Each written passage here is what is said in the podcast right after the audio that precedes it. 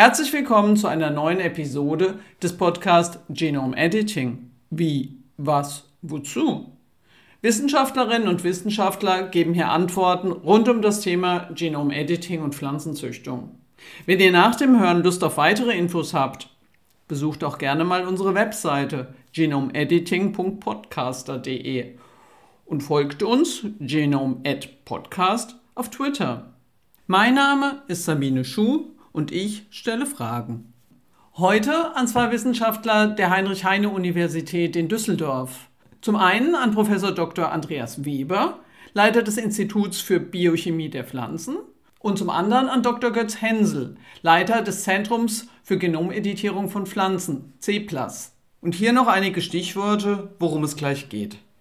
Nachhaltigkeitsziele des Green Deal, Pipeline entsprechender Eigenschaften, Zentrale ökologische Probleme in der Landwirtschaft.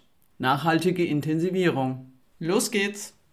Laut EU-Kommission sind genomeditierte Pflanzen wichtige Bausteine, um die Nachhaltigkeitsziele des Green Deal zu erreichen.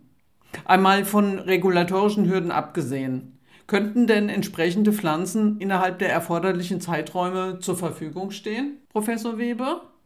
Durchaus. Die erforderlichen Zeiträume sind ja von jetzt ab noch circa acht Jahre. Das heißt, bis 2030 sollen ja viele dieser Ziele erreicht werden. Im Bereich derjenigen Eigenschaften, die durch eines oder einige wenige Gene verursacht werden, wie zum Beispiel Resistenzen gegen bestimmte Pilzkrankheiten im Getreide oder auch Pilzkrankheiten im Weinbau, Pilzkrankheiten im Obstbau, gibt es auf jeden Fall in der Pipeline bereits die entsprechenden Eigenschaften. Es gibt auch entsprechende Projekte dazu. Das heißt, die könnten durchaus innerhalb dieser Zeit in die Pipeline kommen und auch auf den Markt kommen. Und der Vorteil im Hinblick auf Nachhaltigkeitsziele wäre die Reduktion von Pflanzenschutzmitteln, insbesondere Fungizide, die ja auch entsprechend dem Green Deal äh, deutlich reduziert werden soll. Eigenschaften, die viele Gene betreffen, häufig Ertragseigenschaften, da gibt es noch sehr intensive Forschung. Da muss man sehen, ob sich sogenannte Lead-Allele oder starke Allele finden lassen, mit denen man diese Eigenschaften erzielen kann. Man muss aber auch im Auge behalten, dass die Geschwindigkeit und die Vielfältigkeit, mit der man Genome mit CRISPR-Cas editieren kann, ständig zunimmt. Das heißt, es wird zunehmend einfacher, auch komplexere Eigenschaften mit äh, CRISPR-Cas zu bearbeiten. Auch da ist absehbar, dass innerhalb der nächsten fünf bis sechs Jahre Linien in die äh, Pipeline kommen, die dann auf ihre Eignung im Feld überprüft werden können. Apropos Projekt, könnten Sie da mal ein Beispiel nennen? Ein konkretes Projekt in Deutschland, was momentan läuft, ist das Pilton-Projekt. Das ist sicherlich vielen bekannt, die sich mit Pflanzenzüchtung beschäftigen. Das ist ein Gemeinschaftsprojekt der deutschen Pflanzenzüchtenden. Da sind 50 oder 60 mindestens in der Größenordnung äh, Pflanzenzuchtunternehmen in Deutschland beteiligt, überwiegend kleine und mittelständische Unternehmen. Und die arbeiten gemeinsam an der, wenn ich das richtig verstehe, Mehltauresistenz in Getreiden und haben da schon die entsprechenden äh, Arbeiten auf dem Weg. Das heißt also, nachdem das direkt bei den Züchtern gemacht wird, ist das Produkt dann auch schon in entsprechenden Linien, äh, die für die Züchter interessant sind und die von den Züchtern dann auch relativ schnell in den Markt gebracht werden können. Stichwort Eigenschaften. Welche zum Beispiel? Konkretes Beispiel hatte ich bereits äh, die Mehltauresistenz in Getreiden genannt aber auch ähm, Pilzresistenzen in zum Beispiel im Obstbau bei Äpfeln ähm, ist ein konkretes Beispiel. Auch da ist man schon relativ weit. Und das ist tatsächlich auch ein Beispiel, das Urs Nickley in seinem Buch, in seinem aktuellen Buch äh, erwähnt und darauf hinweist, dass gerade im Obstbau es enorm wichtig ist, auch mit Innovationen an die Fragestellung heranzugehen, wie schützen wir unsere Kultursorten vor Infektionen durch Pilze, durch andere Dinge wie zum Beispiel auch Bakterien, was im Olivenanbau eine dramatische Rolle spielt. Und wo wir aufgrund der Komplexität der Züchtung, wenn wir von Bäumen sprechen, wenn wir von der Lebens, den Lebenszyklen von Bäumen sprechen, da haben wir einfach nicht Jahrzehnte Zeit, um diese Züchtungen zu machen, sondern gerade da ist es eben auch wichtig, in relativ kurzen Zeiträumen entsprechende Resistenzen auf den Markt zu bringen.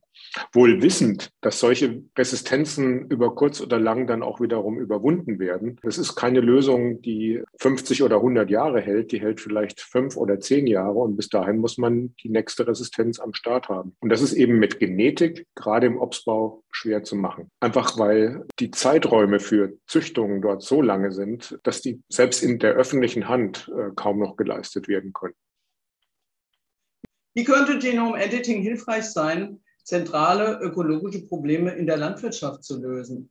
Zunächst muss man die zentralen ökologischen Probleme vielleicht mal definieren, bevor man Lösungsansätze definieren kann. Eines der zentralen Probleme ist die Landnutzung und die Landnutzungsänderung. Das heißt also, Landnutzungsänderung wäre zum Beispiel die Rodung von Flächen, zum Teil Brandrodung von Flächen, die für den Anbau von, von Nahrungsmitteln oder von Futtermitteln genutzt werden und die vorher sehr viel biodiverser waren, wie es zum Beispiel im Regenwald in den Tropen passiert. Diese Landnutzungsänderung hat häufig damit zu tun, dass man dort Futtermittel für unsere äh, Tiere anbaut, wie zum Beispiel Soja. Und es liegt daran, dass wir in Europa relativ wenige sogenannte Stickstoffpflanzen haben, wie zum Beispiel Erbsen, Bohnen, Linsen. Und das Genome Editing könnte dazu beitragen, solche Eiweißpflanzen schneller an die Bedarfe auf europäischen Ackerflächen anzupassen. Auch neue Pflanzen, die bislang noch nicht in ausreichender Menge bei uns angebaut werden können, wie zum Beispiel Lupine. Bei der Lupine gibt es bestimmte Pflanzenkrankheiten, für die man Resistenzen bräuchte. Es gibt eine Reihe von anderen Eigenschaften, die man gerne hätte, die in den Lupinen so in der Form noch nicht drin sind die man mit Genome Editing erreichen könnte. Ein Beispiel wäre zum Beispiel, dass die Lupine sich in ihrer Wildform, in der Nicht-Süßlupine,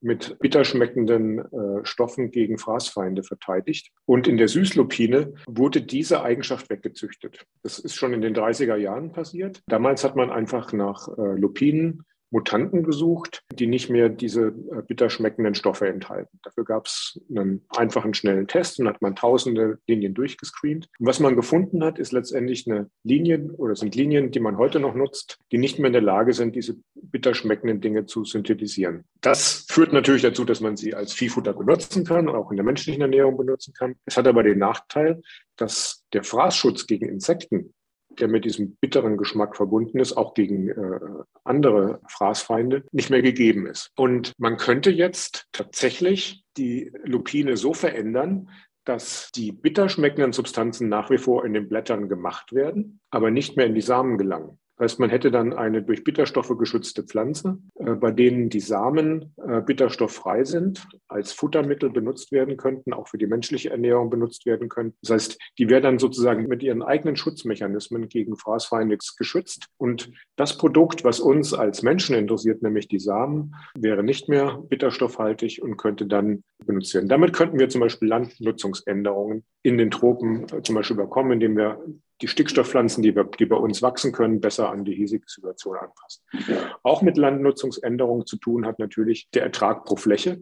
Je höher der Ertrag pro Fläche ist, desto weniger Fläche brauche ich, um landwirtschaftliche Produkte anzupassen. Und da sind natürlich Ertragssteigerungen immer ein Ziel. Ertragssteigerungen, die nicht einhergehen mit einem höheren Input von Dünger oder von anderen Pflanzenernährungsmitteln, also zum Beispiel Phosphat oder Stickstoff. Das kann man äh, durch Änderungen an der Photosynthese erreichen. Das kann man durch Änderungen im Source-Sync-Haushalt äh, der entsprechenden Pflanzen erreichen. Äh, da gibt es eine Menge Möglichkeiten, die man machen kann. Und dann geht es auch darum, eben zum Beispiel den äh, Stickstoffbedarf von Pflanzen, Stickstoff, Phosphatbedarf von Pflanzen zu reduzieren, um eben den Input an, an, an Mineraldüngern äh, auch reduzieren zu können. Auch da gibt es Ideen und Ansätze, die sicherlich noch eine Weile von der, von der Anwendung entfernt sind, die aber sehr vielversprechend aussehen und wo man aktiv auch dran forschen muss. Eine Frage an Götz Hensel. Nachhaltige Intensivierung. Dieses Ziel hat der letzte Sonderbericht des Weltklimarates für die Landwirtschaft gesteckt. Die Forderung nach weniger Dünge und Pflanzenschutzmittel ist schnell ausgesprochen. Aber wie können dennoch Erträge gesichert oder gar gesteigert werden, ohne mehr Fläche zu benötigen? Durch die sich ändernden klimatischen Bedingungen stehen Züchter und Landwirte vor immer neuen Herausforderungen.